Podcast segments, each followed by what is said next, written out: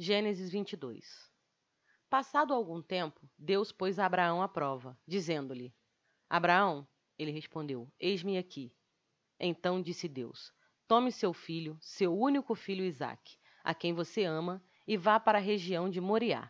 Sacrifique-o ali como holocausto num dos montes que lhe indicarei. Na manhã seguinte, Abraão levantou-se e preparou seu jumento. Levou consigo dois de seus servos e Isaque, seu filho. Depois de cortar lenha para o holocausto, partiu em direção ao lugar que Deus lhe havia indicado.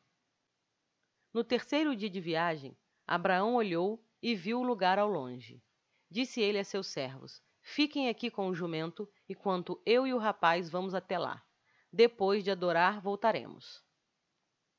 Abraão pegou a lenha para o holocausto e colocou nos ombros de seu filho Isaque, e ele mesmo levou as brasas para o fogo e a faca, e caminhando os dois juntos, Isaque disse a seu pai Abraão: Meu pai. Sim, meu filho, respondeu Abraão. Isaque perguntou: As brasas e a lenha estão aqui, mas onde está o cordeiro para o holocausto? Abraão respondeu: Deus mesmo há de prover o cordeiro para o holocausto, meu filho. E os dois continuaram a caminhar juntos.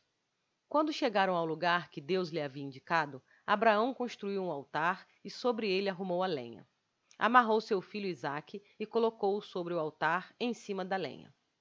Então estendeu a mão e pegou a faca para sacrificar seu filho. Mas o anjo do Senhor o chamou do céu. Abraão, Abraão, eis-me aqui, ele respondeu. Não toque no rapaz, disse o anjo. Não lhe faça nada. Agora sei que você teme a Deus, porque não me negou seu filho, o seu único filho. Abraão ergueu os olhos e viu um carneiro preso pelos chifres num arbusto. Foi lá pegá-lo e o sacrificou como holocausto no lugar do seu filho. Abraão deu àquele lugar o nome de O Senhor Proverá. Por isso, até hoje se diz: No monte do Senhor proverá. Pela segunda vez, o anjo do Senhor chamou do céu Abraão e disse: Juro por mim mesmo, declara o Senhor, que por ter feito o que fez, não me negando seu filho, o seu único filho. Esteja certo de que o abençoarei e farei seus descendentes tão numerosos como as estrelas do céu, e como a areia das praias do mar. Sua descendência conquistará as cidades dos que lhes forem inimigos.